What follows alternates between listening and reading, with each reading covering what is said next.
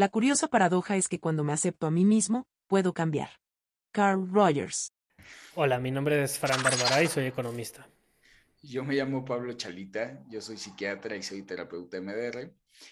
Desde hace algunos años atiendo a Fran y eh, Fran tenía la inquietud de hacer un podcast donde pudiéramos compartir muchas de las charlas que tenemos durante las sesiones. Entonces, yo le propuse que hiciéramos un podcast que se llama In Session. Sí, la idea de hacer este podcast es que la gente allá afuera pueda escuchar sobre temas diversos sobre la salud mental y sobre cómo funciona nuestra mente y nuestro cuerpo y así poder tener un impacto en alguien allá afuera que se pueda beneficiar de esto y cambiar su vida. Bienvenidos a InSession.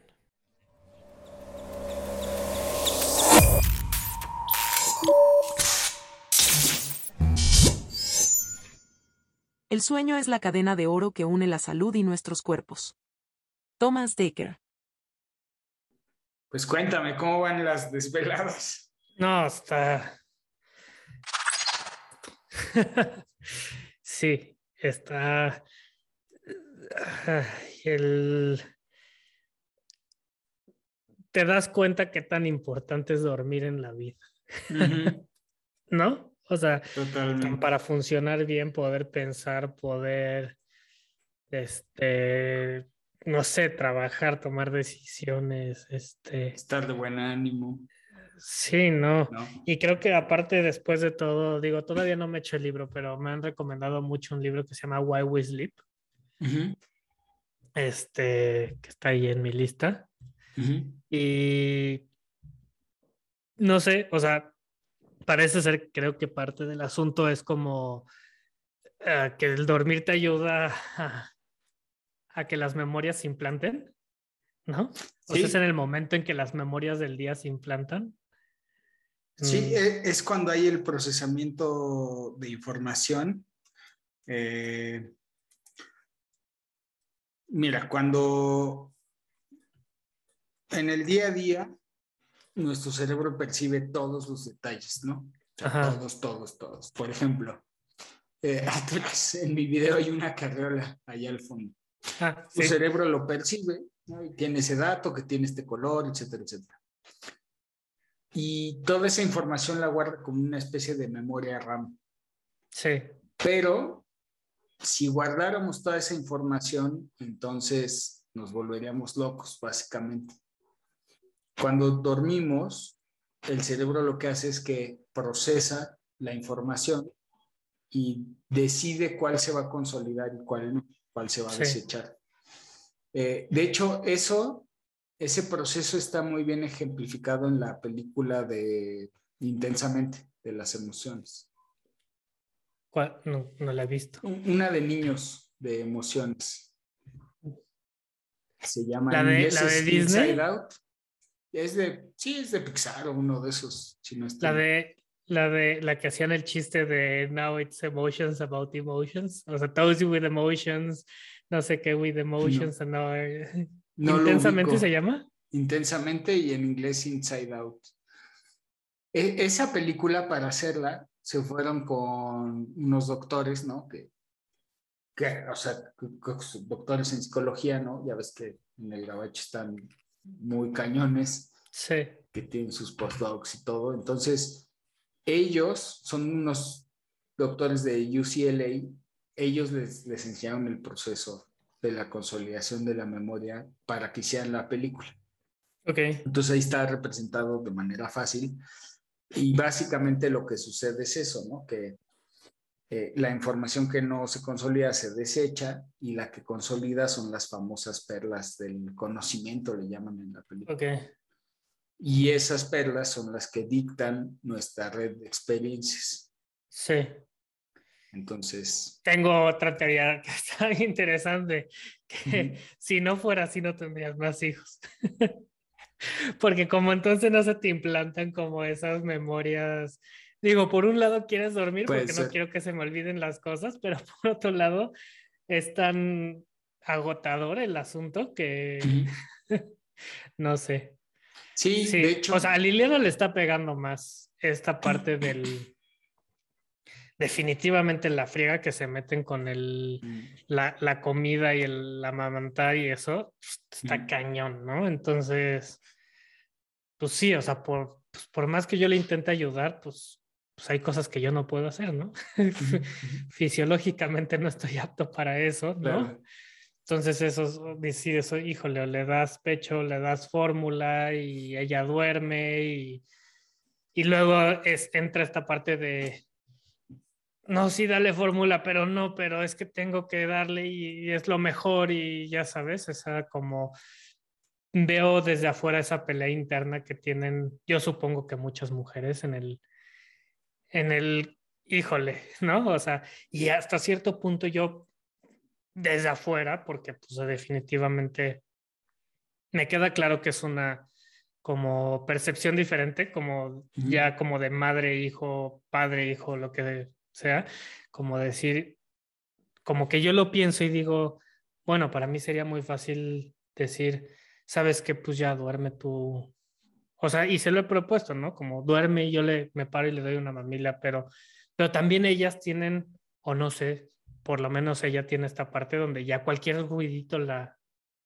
la despierta, ¿no? O sea, aunque yo lo haga, porque un día lo intentamos, o sea, de ho- hoy me toca ahora a mí a las, no sé, la de las 12 o la de las 4 de la mañana, tú duerme y yo me paro a darle de comer, se despertó, ¿no? Claro. Entonces, pues también es como un juego de perder, perder, ¿no? O sea, no, no descansa. Y ahí así ya estoy viendo que le está pegando feo, o sea, ya de no saber ni en qué día vive, este, ¿no? O sea, ya cosas así. Sí, ya le- necesita descansar y está y no sé si esto también el no descansar te cause pesadillas. O sea, bueno, pesadillas, no pesadillas, como por ejemplo ayer, esto está chistoso porque ayer ella se fue a dormir antes, como a las nueve, y ya estaba, le di de comer a las ocho, como por ahí de las nueve me dijo, sabes que ya, yo me quedé viendo la tele y leyendo un poco y entonces este, me metí al cuarto y generalmente durante el día la acuesta de mi lado de la cama. Y, ahí está, y ella intenta descansar, y la niña duerme del lado de mi cama, que lo- está bien chistoso porque me acuesto y huele a bebé, ¿no? Claro. Y entonces, este, pero ayer llegué a dormirme, ya estaba en su cuna, ¿no? Tenemos este como colecho que está, que pones junto a la cama, y, estaba en su cuna, y entonces llega y me dice, no, la vas a aplastar, ¿no? Y Claro. pero, ok, está, está dormida, no sé qué. Y este, para allá, y yo, sí, sí. Me dice, es que la vas a aplastar. Ah, ok. Este, ¿dónde está la niña? Y yo, en su cuna. Ah, ok, ok, ok. Me dice, perdón, estoy muy cansada, estoy soñando. Se da la vuelta y en eso se para y me, me toca, ¿no? Y, ¿qué pasó? Es que, ¿dónde dejaste las mamilas, no? Y yo, pues, este, las hice y te dije, te las dejo en mi buró y ya no están en mi buró, ¿no? Entonces, este, eh, ah, ok, ok, este, ah, mira, aquí están, en- estaban en su buró, ¿no? Y se vuelve a dormir y a los cinco minutos otra vez. Y yo, ¿qué pasó? Es que se va a mojar todo. Y yo, ¿cómo que se va a mojar todo? Sí, sí, sí, se va a caer el agua a las mamilas y se va a mojar todo. Y yo, pero las mamilas las tienes tú y están cerradas y están en tu buró. Ah, sí, sí, sí, perdón, estoy muy dormida. Estoy... Y total, ya no, ya no descansó. Llegué yo y ya no durmió, ya no descansó. Entonces es como, como que también esa impotencia que siento, como que quiero ayudarla, pero no sé cómo, no sé qué hacer. Y por otra parte digo, es que no le puedo ayudar, es parte del proceso, ¿no? Y, también desde fuera está difícil ver el proceso, ¿no? Porque, Claro. porque pues finalmente como que esa parte romántica de, ay, los dos papás y los dos pueden cuidar. Y es como, pues no sé, o sea, está como, como no siendo mujer está feo el pegarte con esa pared de que hay cosas que realmente tú no, como papá no puedes hacer, ¿no? O sea, Claro. Entonces, pues es, ahorita traigo esa como pelea interna de, de, de sí me pega, pero pues lo tienes que dejar pasar, porque tampoco me voy a clavar en eso y darle de vueltas, ¿no? Porque sí, sí me pasó, ¿no? Que, ¿Cómo puedo ayudar? ¿Qué puedo hacer?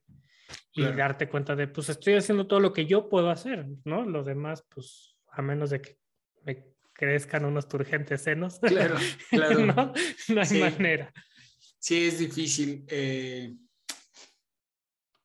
eh, digamos, empezando porque la mujer, de hecho hay una plática de una neurocirujana, ¿no? Que lo explica cómo a las mujeres en el proceso del embarazo y del nacimiento cambian sus conexiones neuronales, ¿no? Y están, digamos, se conectan áreas de, de, de, sentidos y de percepción para estar al pendiente del niño, pero en ese cambio pierden, ¿no? O sea, pierden en el sentido de, no voy a decir así, de inteligencia, de enfoque, ¿no?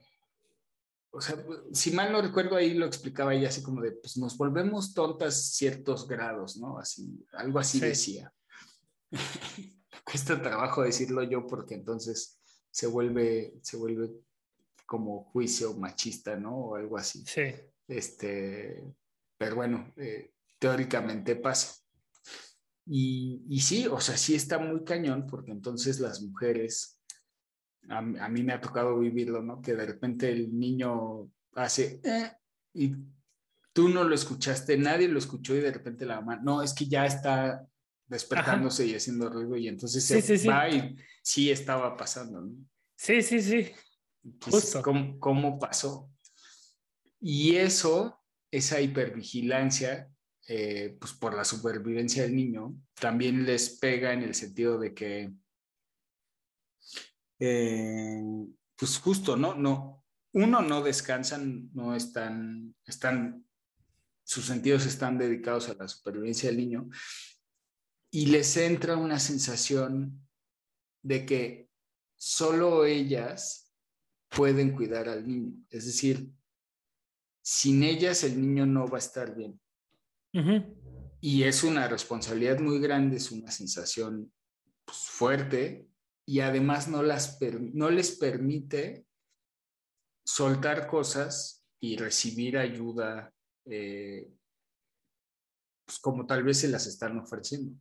Entonces, es bien frustrante y bien este, limitante, ¿no? Porque, por ejemplo, en este caso, sí tengo ayuda, sí me la están ofreciendo, pero no la puedo tomar del todo porque siento que todo depende de mí porque mi Justo en ese, en ese lapso estamos, o sea, tan de, a ver, este, ya la voy a cambiar. No, no, yo lo hago, ¿no? O sea, porque ya se rozó y tengo que ponerle bien la cremita, no sé. Entonces, todo ese tipo de cosas, ¿no? Es como, como, como que, y, y entiendo esa parte como animal humana de que ella es la madre, la que estuvo dentro de su cuerpo ¿no? toda la gestación y este tipo de cosas, pero sí a veces sí me siento idiota, ¿no? Como, sí, como de, pues yo también puedo ayudar, puedo hacer cosas, digo, hay ciertas cosas que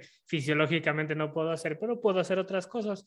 Y pues bueno, eh, tome el papel de esterilizo las mamilas, este, lavo, ¿no? Eh, mantener la cocina limpia, mantener la casa limpia, este, ¿no? Como que siempre existan mamilas ahí listas para usarse, que ya no se tenga que preocupar, como, y pues siento, digo, bueno, eso es como lo que puedo hacer y, y, lo hago con gusto y, y pues sí, o sea, sí, tampoco creo que hasta cierto punto, pues empujar o hacer cosas, pues tampoco está bien, ¿no? O sea, ah, bueno, pues, no me cuesta mucho trabajo decir, ya, lo voy a hacer yo, ¿no? Que muchas veces me dan ganas de decir, a ver, ya siéntate, yo lo hago, descansa, pero también siento que por otro lado la haría sentir mal a ella por yo satisfacer una necesidad de sentirme útil, ¿no? No sé. Muchas veces inclusive dicen, o sea, yo he escuchado mujeres que no, no dejan, no pueden ni que la mamá lo haga, o sea, así de, no, porque al final tú de esposo, pues eres, sí, te quiero mucho y tal, y eres el padre, pero hay un vínculo más fuerte con la madre, ¿no? Entonces, sí, sí. dicen, o sea, sé que mi mamá sabe que puede, pero ni ella siento que podría. Entonces, como ese, hijo o hija, solo depende de mí, lo que les pasa a las mujeres, que es muy angustiante, que es, ellas piensan que van a estar atrapados, atrapadas, ¿no? Entre comillas, en ese ciclo de por vida. Y entonces ahí es donde también se deprimen. Porque es, mi vida va a ser siempre así. Yo, o sea, como que yo ya perdí mi vida porque tengo que dedicarme a cuidar a esta, esta persona. Entonces se deprimen, ¿no? Ya después, conforme crecen, se dan cuenta que no es así y ya pueden dejar más cosas. Sí. Ahora, desde la mirada del que está eh, enfrente, ¿no? Como este ejemplo, pues es no dejar de ofrecer la ayuda, no dejar de ayudar en lo que se pueda. Eh, digamos, no insistir, no forzarlo pero no dejar de ofrecerlo, porque también en esa frustración, como la que tú dices, se vuelve la sensación de, pues ya le he dicho mil veces que yo lo hago y, bueno, ya le he dicho cinco veces que no lo hago y siempre me dice que no, ya se lo dejo de ofrecer. Y o optimizar, pues donde sepas que tú puedes ayudar y tal sin que se pida, digamos. Sí, sí.